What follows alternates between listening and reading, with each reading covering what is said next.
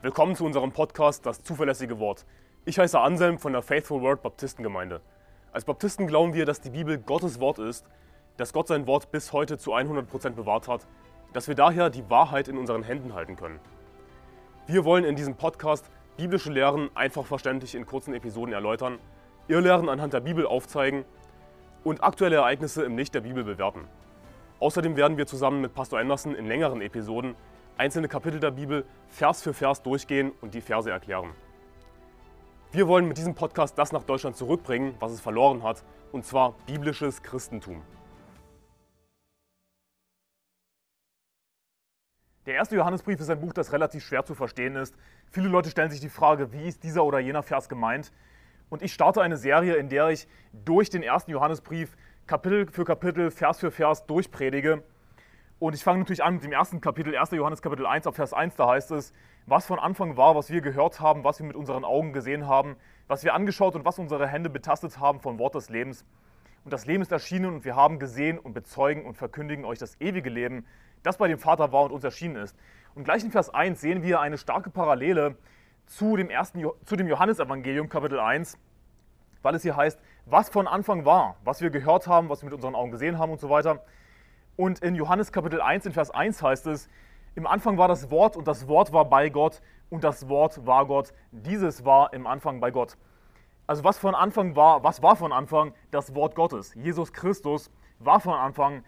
Er ist Gott. Die Bibel sagt, das Wort war bei Gott und das Wort war Gott. Jesus Christus ist Gott. Er war am Anfang. Was von Anfang war, was wir gehört haben, was wir mit unseren Augen gesehen haben, was wir angeschaut und was unsere Hände betastet haben vom Wort des Lebens. Und wir sehen dann eindeutig, dass das Wort des Lebens personifiziert wird. In 1. Johannes Kapitel 1 in Vers 1 und dann auch in den nachfolgenden Versen wird das Wort des Lebens oder auch das ewige Leben personifiziert. Gemeint ist natürlich Jesus Christus. Er ist derjenige, der von Anfang an war. Und Johannes schreibt hier eben, was wir gehört haben, was wir mit unseren Augen gesehen haben, was wir angeschaut, was unsere Hände betastet haben. Er sagt im Grunde genommen, wir waren Augenzeugen davon. Wir haben Jesus Christus, das Wort des Lebens, selbst miterlebt. Wir haben ihn gesehen, wir haben von ihm gehört, wir haben ihn sogar angetastet. Lukas Kapitel 24 lesen wir zum Beispiel davon, nach Jesu Auferstehung, dass die Apostel ihn anfassen konnten. Jesus hat gesagt, ein Geist hat nicht Fleisch und Knochen, wie ihr seht, dass ich es habe. Also es geht hier eindeutig um Jesus Christus, das Wort des Lebens. Davon, schreibt Johannes, haben wir mit unseren Augen gesehen, angeschaut, betastet es geht um Jesus Christus. Und das Leben ist erschienen und wir haben gesehen und bezeugen und verkündigen euch das ewige Leben, das bei dem Vater war und uns erschienen ist. Wo es jetzt noch eindeutiger wird, dass es bei dem, auch bei dem ewigen Leben um Jesus geht. Das ewige Leben wird personifiziert. Und das ist ein extrem wichtiger Fakt, damit du den ersten Johannesbrief überhaupt richtig verstehen kannst.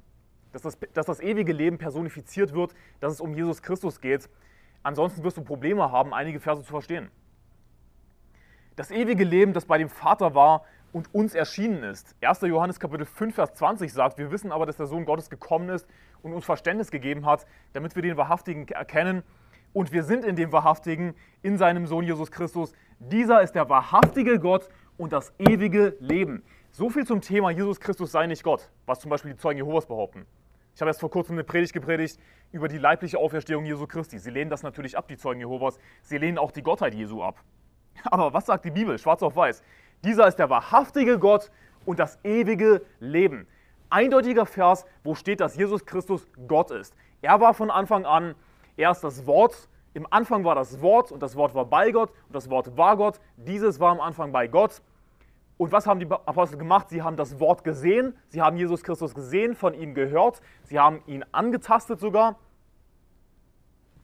Und jetzt schreibt eben Johannes davon, was sie erfahren haben. Wir sehen hier in Vers 2, und das Leben ist erschienen und wir haben gesehen, bezeugen, verkündigen euch das ewige Leben, das bei dem Vater war und uns erschienen ist. Was wir gesehen und gehört haben, Vers 3, das verkündigen wir euch. Und jetzt das, was wir eben als Augenzeugen erfahren haben von Jesus Christus, vom Wort des Lebens, vom ewigen Leben, das leibhaftig gekommen ist auf die Erde, das verkündigen wir euch. Johannes Kapitel 1, Vers 14, da heißt es, und das Wort wurde Fleisch und wohnte unter uns und wir sahen seine Herrlichkeit, eine Herrlichkeit als des Eingeborenen vom Vater, voller Gnade und Wahrheit. Einfach noch als weiterer Parallelvers, weitere Parallelstelle. Das Wort wird personifiziert. Es geht um Jesus Christus. Jesus Christus ist im Fleisch gekommen. Die Bibel sagt auch, dass Gott im Fleisch geoffenbart wurde. Und jetzt kommen wir aber nach diesen zwei einleitenden Versen zu der Zielsetzung. Zu der Zielsetzung des Kapitels und zu der Zielsetzung auch des ganzen Briefes. In Vers 3, was wir gesehen und gehört haben, das verkündigen wir euch, damit auch ihr Gemeinschaft mit uns habt und unsere Gemeinschaft ist mit dem Vater und mit seinem Sohn Jesus Christus. Und dies schreiben wir euch, damit eure Freude vollkommen sei. Wir haben gesehen in den ersten Versen, dass es eindeutige Parallelen gibt zum Johannesevangelium. Wie es zum Beispiel heißt am Anfang, was von Anfang war, was wir gehört haben und so weiter. Johannes Evangelium sagt, im Anfang war das Wort und das Wort war bei Gott und so weiter.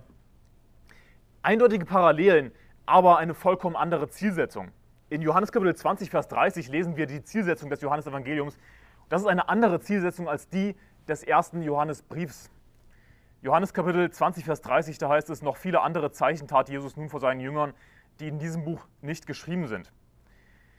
Es gab noch all die anderen Zeichen, die die Apostel als Augenzeugen miterlebt haben, genauso wie auch im ersten Johannesbrief davon die Rede ist, dass die Augenzeugen waren, dass Jesus gesehen haben, gehört haben, ihn angetastet haben.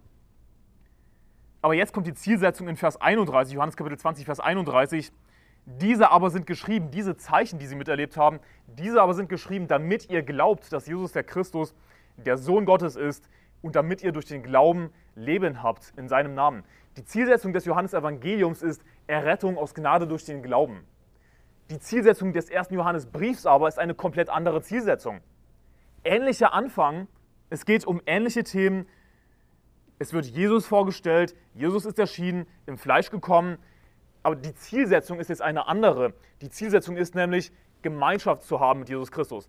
Nicht nur das ewige Leben zu haben, nicht nur gerettet zu sein, sondern auch mit dem ewigen Leben mit Jesus Christus Gemeinschaft zu haben. Eine komplett andere Zielsetzung, aber viele eindeutige Parallelen. Und wir sehen daran, dass es eben diese Parallelen gibt zwischen 1. Johannes Kapitel 1, die ersten Verse, und dem Johannesevangelium Kapitel 1. Die Zielsetzung aber ein komplett anderes. Wir sehen daran, dass Errettung und Gemeinschaft mit Gott zu haben nicht ein und dasselbe ist.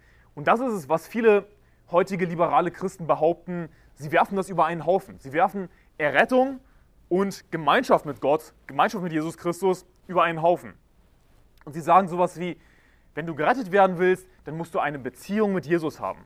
Oder dann musst du Jesus dein Leben geben. Sie haben all, all diese tollen Floskeln und sie werfen aber damit zwei völlig unterschiedliche Zielsetzungen dieser beiden Bücher über einen Haufen und machen eins daraus. Und das ist im Grunde genommen Werksgerechtigkeit. Nun, hier ist das Ding: Es gibt einige wiedergeborene Christen, die das richtige Evangelium glauben, die wirklich gerettet sind, die einfach diese Floskeln nutzen, weil sie diese Floskeln gelernt haben. Das ändert natürlich nichts an ihrer Rettung, auch wenn es falsch ist, sowas zu sagen. Von wegen, dass man eine Beziehung haben müsste mit Jesus, um gerettet zu werden. Aber die meisten Leute, die das sagen, nicht alle, aber die meisten Leute, die sowas sagen, sind ganz einfach nicht gerettet, weil sie nicht verstehen, dass Errettung und Gemeinschaft zu haben mit Gott zwei verschiedene Dinge sind. Und wir sehen das eben so schön daran, dass es zwar Parallelen gibt zwischen dem Johannesevangelium und dem ersten Johannesbrief, dass aber die Zielsetzungen dieser beiden Bücher vollkommen andere sind. Johannes Kapitel 15, Vers 14 sagt, ihr seid meine Freunde, wenn ihr tut, was immer ich euch gebiete. Siehst du, ein Freund Jesu zu sein, mit Jesus Christus Gemeinschaft zu haben, wie es die Bibel sagt, ja, die Bibel spricht von Gemeinschaft. Liberale Christen sprechen gerne von Beziehung mit Jesus, aber lass uns einfach die biblischen Begriffe nutzen, Gemeinschaft mit Gott zu haben. Das ist nichts, was wir aus Gnade durch den Glauben bekommen, sondern ganz im Gegenteil durch Werke. Wie wirst du ein Freund von Jesus? Wenn ihr tut, was immer ich euch gebiete. Du musst das tun, was Jesus dir gebietet, dann bist du ein Freund von Jesus. Du wirst aber nicht gerettet dadurch, dass du tust, was immer Jesus dir gebietet, sondern du wirst aus Gnade durch den Glauben gerettet. Also Beziehung mit Gott zu haben, ja, Gemeinschaft mit Gott zu haben, wie es die Bibel sagt, und gerettet zu sein, das sind zwei unterschiedliche Dinge das kannst du nicht über einen Haufen werfen, ansonsten hast du Werksgerechtigkeit.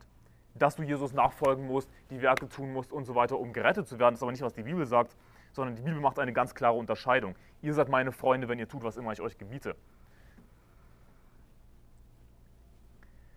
Also kurz zusammengefasst, die ersten vier Verse, was sagt Johannes uns hier? In den ersten vier Versen. Er schreibt im Grunde genommen, hey, wir hatten Gemeinschaft mit Jesus Christus, wir waren seine Augenzeugen, wir haben ihn gesehen, wir haben von ihm gehört, wir haben ihn betastet, wir konnten ihn anfassen. Und jetzt wollen, will ich, dass auch ihr Gemeinschaft mit uns habt. Was wir gesehen und gehört haben, das verkündigen wir euch, damit auch ihr Gemeinschaft mit uns habt. Also wir hatten Gemeinschaft, wir sind Augenzeugen. Und jetzt schreibe ich euch, damit ihr Gemeinschaft mit uns habt. Und unsere Gemeinschaft, Vers 3, ist mit dem Vater und mit seinem Sohn Jesus Christus. Und dies schreiben wir euch, damit eure Freude vollkommen sei. Und hier sehen wir eben die Zielsetzung des ganzen Johannesbriefes, Gemeinschaft mit Gott zu haben. Die Zielsetzung ist nicht, gerettet zu werden, die Zielsetzung ist, Gemeinschaft zu haben mit Gott. Jetzt den Schritt weiter zu gehen und auch die Werke zu tun und mit Gott und auch mit den Brüdern Gemeinschaft zu haben. Und dies schreiben wir euch, damit eure Freude vollkommen sei. Wollen wir nicht alle Freude haben in unserem christlichen Leben? Wollen wir nicht ein erfolgreiches christliches Leben führen? Und der erste Johannesbrief ist dafür die Anleitung. Er ist dafür die Anleitung. Und jetzt von dieser Einleitung geht es weiter dazu, wie wir jetzt Gemeinschaft haben können mit Gott und mit den Brüdern, wie wir Freude haben können. Vers 5. Und das ist die Botschaft, die wir von ihm gehört haben und euch verkündigen, dass Gott Licht ist und in ihm gar keine Finsternis ist. Nun, das ist nicht die einzige Botschaft, die wir von Jesus Christus gehört haben, aber es ist die Botschaft in dem Sinne, die entscheidende Botschaft, um jetzt an das Ziel zu kommen. Wir haben die Zielsetzung gesehen, aber wie kommen wir jetzt an das Ziel, Gemeinschaft zu haben? Dazu müssen wir diese Botschaft verstehen. Und das ist die Botschaft, die wir von ihm gehört haben und euch verkündigen, dass Gott Licht ist und in ihm gar keine Finsternis ist. Und bevor ich jetzt weitergehe und diesen Vers erkläre und die nachfolgenden Verse, lass mich dir erstmal zu diesem Vers dazu sagen, dass dieser Vers ein super Vers gegen Calvinismus ist gegen die richtig hartgesottenen, richtigen Calvinisten, die, die, die dir andauernd mit der Souveränität Gottes kommen, andauernd von der Souveränität Gottes sprechen. Dabei steht das Wort souverän exakt nullmal in der Bibel. Es steht in der Zeugen Jehovas Bibel, aber nicht in der Bibel. Das Wort souverän kommt gar nicht vor in der Bibel und deswegen mag ich es nicht, von der Souveränität Gottes zu sprechen.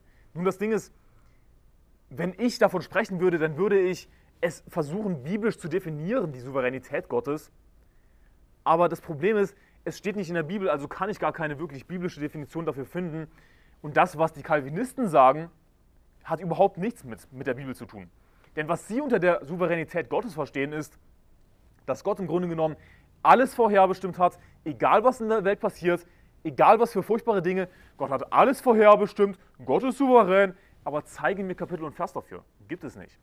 Deswegen will ich gar nicht damit anfangen, irgendwie Gottes Eigenschaften mit Worten zu beschreiben, die wir gar nicht in der Bibel finden. Nun könnte man was Richtiges darunter verstehen, ja, aber die meisten Leute verstehen was Falsches darunter. Und wir haben eben keine eindeutigen Bibelverse, wo wirklich von souverän die Rede ist.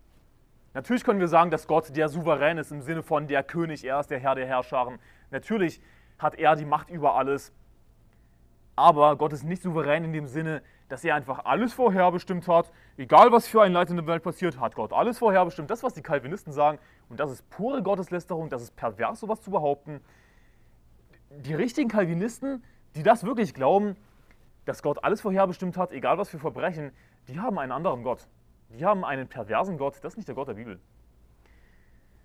Jeremia Kapitel 7, Vers 31, ihr müsst das nicht aufschlagen, da heißt es in Jeremia 7, Vers 31, Sie haben auch die Höhen des Tophet im Tal Ben Hinnom errichtet, um ihre Söhne und Töchter mit Feuer zu verbrennen, was ich ihnen nie geboten habe und was mir nie in den Sinn gekommen ist.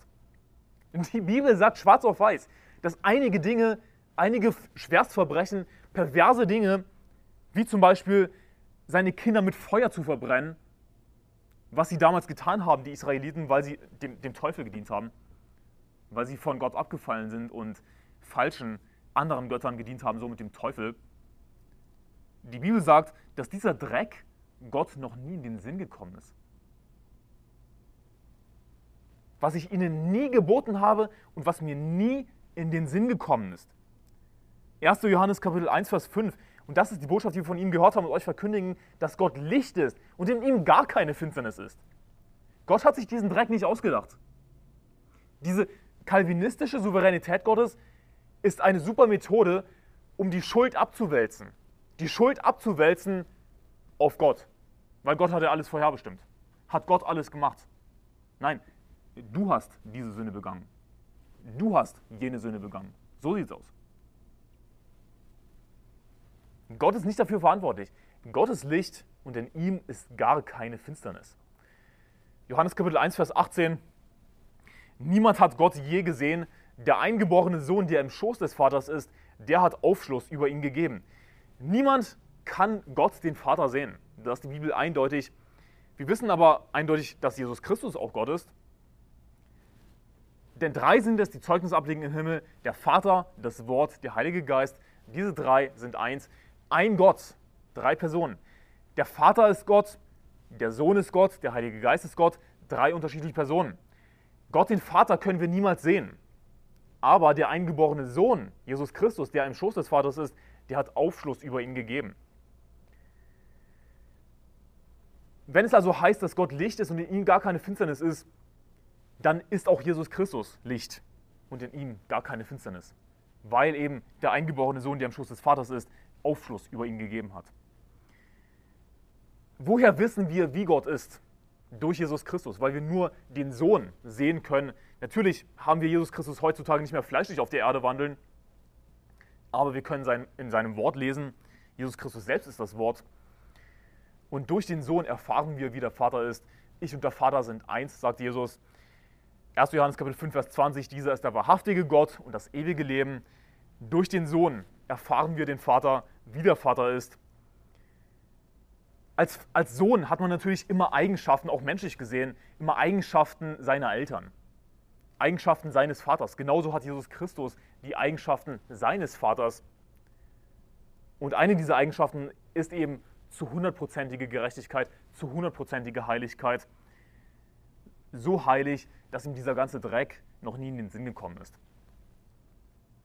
Aber das ist eben die Botschaft, die wir wissen müssen, die wir verstehen müssen, um zum Ziel zu kommen. Wir haben die Zielsetzung gesehen, Gemeinschaft zu haben mit Gott, mit den Brüdern, unsere Gemeinschaft mit dem Vater und mit seinem Sohn Jesus Christus. Dies schreiben wir euch, damit eure Freude vollkommen sei. Wie kommen wir jetzt dahin? Durch die Botschaft, dass Gott Licht ist und in ihm gar keine Finsternis ist. Denn in Vers 6 heißt es dann, wenn wir sagen, dass wir Gemeinschaft mit ihm haben und doch in der Finsternis wandeln, so lügen wir und tun nicht die Wahrheit. Wenn wir aber im Licht wandeln, wie er im Licht ist, so haben wir Gemeinschaft miteinander und das Blut Jesu Christi, seines Sohnes, reinigt uns von aller Sünde. Also Leute, die behaupten, ich habe Gemeinschaft mit Jesus, ich habe eine Beziehung mit Jesus, aber in der Finsternis wandeln, da sagt die Bibel, dass diese Person lügt und nicht die Wahrheit tut. Hey, du bist ein Lügner. Wenn du, und was ist damit gemeint, in der Finsternis zu wandeln? Ein ungerechtes Leben zu führen. Das Ding ist, als Christen sind wir gerettet, wir haben ewiges Leben, aber wir haben nicht unbedingt Gemeinschaft mit dem ewigen Leben. Wir haben nicht unbedingt Gemeinschaft mit Jesus Christus. Wie haben wir Gemeinschaft mit Jesus Christus? Indem wir im Licht wandeln, wie er im Licht ist, Vers 7. Indem wir ein gerechtes Leben führen, indem wir im Geist wandeln.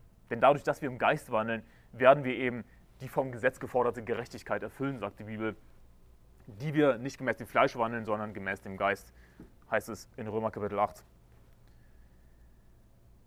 Wenn Gott Licht ist, und in ihm gar keine Finsternis ist, wie könnte dann jemand behaupten, und das ist was heutige Christen behaupten, zum Großteil, wie könnte dann jemand behaupten, ich habe eine Beziehung mit Jesus, lebt aber ein komplett weltliches Leben, wandelt in der Finsternis, ja, für ihn ist es in Ordnung, Alkohol zu trinken, weltliche Hillsong-Musik zu hören, was weiß ich nicht alles, völlig weltliches Leben zu leben, aber ich habe eine Beziehung mit Jesus. Nein, du hast keine Beziehung mit Jesus. Das ist die Bibel eindeutig. Die Bibel sagt, dass du dann ein Lügner bist, dass, dass du nicht die Wahrheit tust.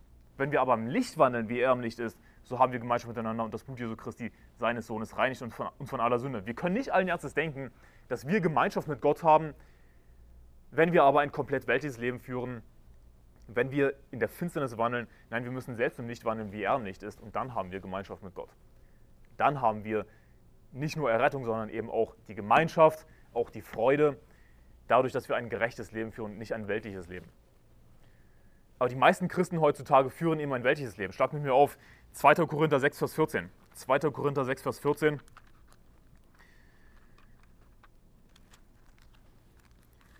Da ist es in 2. Korinther 6, Vers 14, zieht nicht in, ein, in einem fremden Joch mit Ungläubigen, denn was haben Gerechtigkeit und Gesetzlosigkeit miteinander zu schaffen? Und was hat das Licht für Gemeinschaft mit der Finsternis? Siehst du, das Licht hat keine Gemeinschaft mit der Finsternis. Wenn du Gemeinschaft haben willst mit dem Licht, mit Gott, denn Gott ist Licht und in ihm ist gar keine Finsternis, dann musst du selbst im Licht wandeln. Das ist eigentlich eindeutig. Aber die meisten Christen heutzutage wollen das nicht wirklich wahrhaben, was die Bibel eindeutig sagt. Weil sie nicht das tun wollen, was dann hier in den Versen danach steht, wo es dann heißt, in Vers 17, darum geht hinaus von, aus ihrer Mitte und sondert euch ab, spricht der Herr, und tut nichts Unreines an. Und ich will euch aufnehmen und so weiter. Das wollen sie nicht tun. Das wäre dann zu gesetzlich. So würden sie das bezeichnen. Oh nein, ich, ich, ich will nämlich nicht absondern, ich will immer noch mein altes Leben leben. Ich will nicht einigen toxischen Freunden Tschüss sagen. Ich will nicht aufhören, Alkohol zu trinken.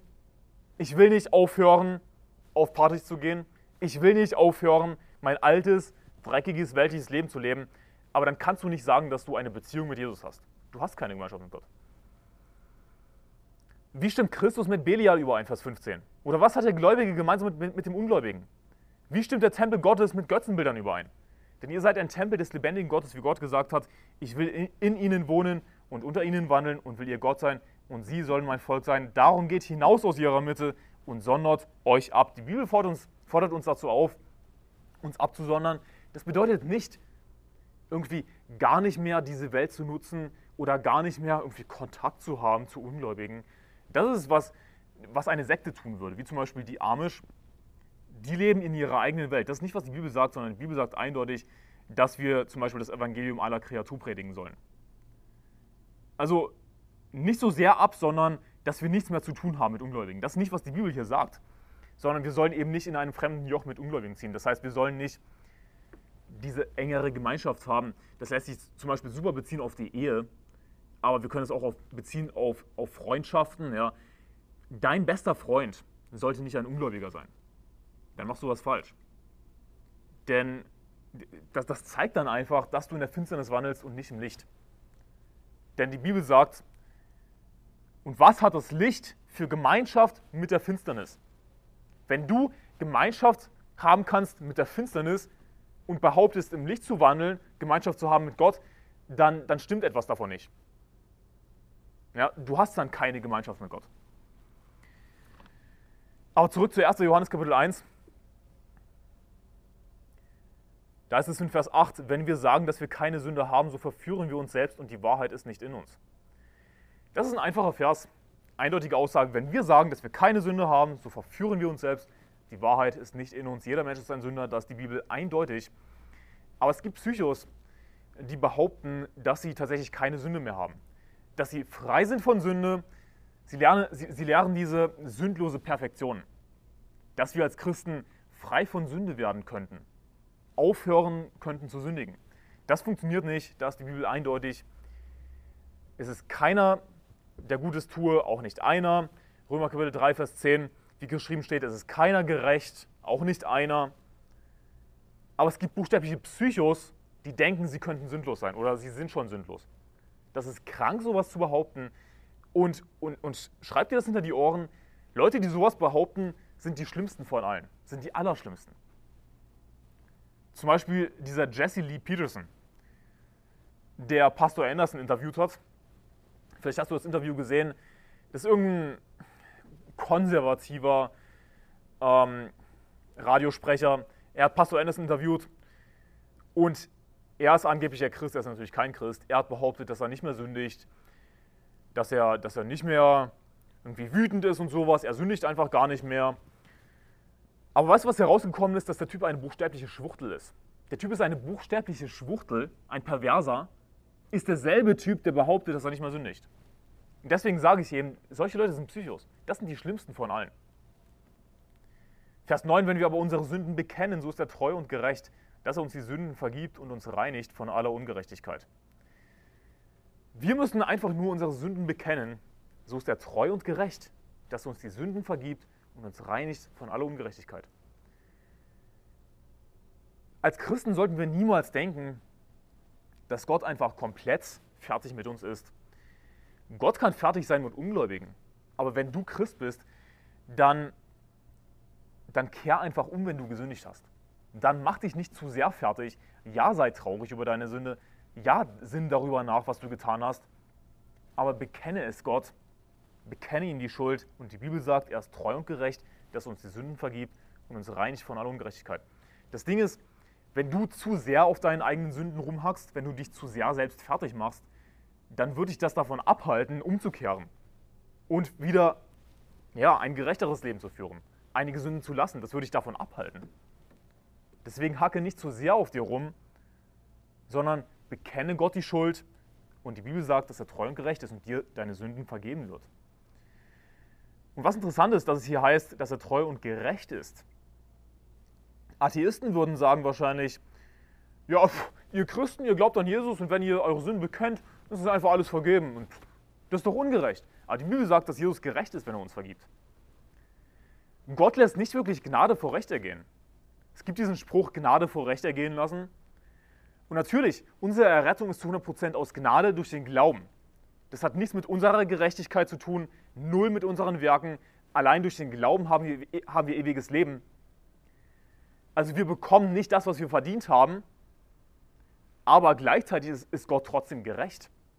Wie kann Jesus gerecht sein, wo er uns gleichzeitig unsere Sünden einfach vergibt? Weil Jesus Christus am Kreuz bezahlt hat. Siehst du, die Bibel sagt, dass fast alles nach dem Gesetz mit Blut gereinigt wird und ohne Blutvergießen geschieht keine Vergebung. Jemand muss bezahlen, jemand muss bestraft werden. Das ist Gerechtigkeit. Es muss eine Strafe geben, es muss Bestrafung geben, es muss Gerechtigkeit geschaffen werden. Aber es ist eben so, dass Jesus Christus alle Schuld auf sich genommen hat. Er hat bezahlt für uns. Und deswegen kann die Bibel sagen, dass er treu und gerecht ist. Er ist gerecht, weil er eben bezahlt hat an unserer Stelle. Deswegen lässt Gott nicht einfach Gnade vor Recht ergehen, in dem Sinne, dass es einfach gar kein Recht mehr gibt, dass niemand mehr bestraft wird. Das ist nicht der Fall. Sondern Jesus Christus wurde bestraft für die Sünden der ganzen Welt. Und wir als Christen, wir haben damit ewiges Leben und müssen selbst nicht mehr die Strafe tragen. Nun, wenn jemand nicht an Jesus glaubt, dann muss er natürlich selbst bezahlen. Dann muss er natürlich in die Hölle und für alle Ewigkeit bestraft werden. Vers 10, wenn wir sagen, dass wir nicht gesündigt haben, so machen wir ihn zum Lügner und sein Wort ist nicht in uns. Das ist eine schwere Sünde, Gott zum Lügner zu machen, zu behaupten, dass Gott falsch liegt. Aber das ist eben, was diese, diese Psychos tun, die behaupten, sie hätten keine Sünde mehr, sie hätten aufgehört zu sündigen. Sie machen Gott zum Lügner. Römer Kapitel 3, Vers 4 sagt, vielmehr erweist sich Gott als wahrhaftig, jeder Mensch aber als Lügner. Jeder Mensch erweist sich als Lügner. Das ist auch ein guter Vers zum Seelengewinn. Wenn wir jemandem erklären, hey, dass jeder Mensch ein Sünder ist, dann ist ein gutes Beispiel dafür einfach Lüge, weil das eine Sünde ist, die garantiert jeder zugeben kann.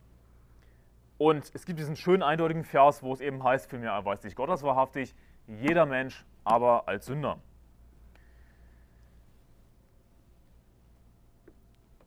Wir müssen als Christen demütig sein und unsere Sünden eingestehen, Gott bekennen und er ist treu und gerecht, er wird uns vergeben.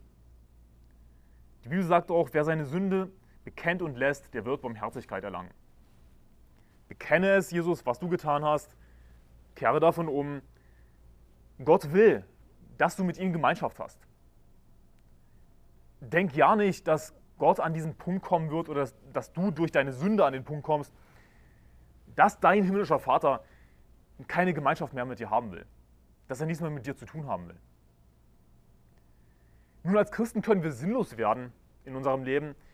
Wir können unnütz werden für Gott, dass Gott uns hart bestraft und uns ja, nicht mehr nutzen will. Aber hier ist das Ding, wir müssen einfach nur umkehren.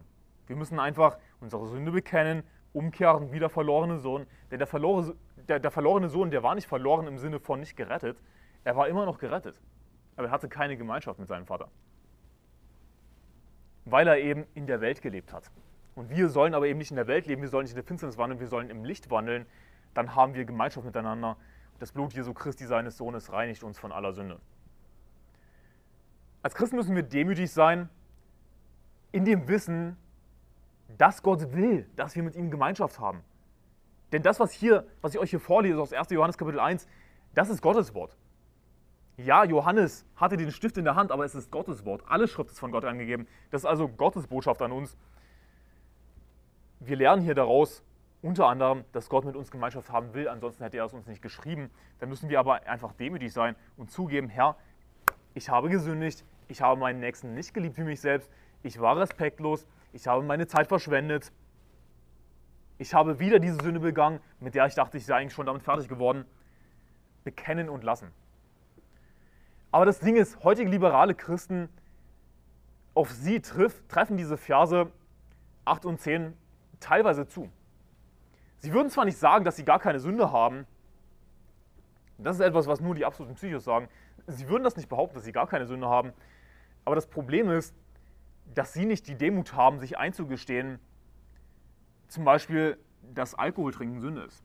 Und ich nutze gerne dieses Beispiel, weil das, weil das etwas ist, etwas sehr Typisches ist, was liberale Christen sich ganz einfach nicht eingestehen wollen. Wenn wir kommen und sagen, hey, das und das ist Sünde, oder sich tätowieren lassen ist Sünde, dann sagen sie, oh nein, das ist zu gesetzlich. Sie haben nicht diese Demut, die wir brauchen als Christen, um Gemeinschaft mit Gott zu haben, einfach unsere Sünden zu bekennen und zu lassen. Sie wollen das nicht, sagen aber gleichzeitig, dass sie eine Beziehung mit Jesus haben. Nun, das passt nicht zusammen. Und ich hoffe, dass diese Predigt einige Leute anspricht. Weil ich will dir damit helfen. Ja, weißt du was? Ich will nicht, dass du dieses sinnlose, durchschnittliche Christenleben lebst, wo du einfach in deinem Hauskreis bist, wo in deinem Hauskreis jahrelang für eine Person gebetet wird, dass sie vielleicht in fünf Jahren Interesse für die Bibel bekommt und dass sie dann in zehn Jahren gerettet wird. Das ist heutiges Christentum, kurz zusammengefasst. Ach, lasst uns beten für diese eine Person. In fünf Jahren vielleicht wird sie dann Interesse für die Bibel bekommen. Oh, sie, sie hat etwas über Jesus gesagt.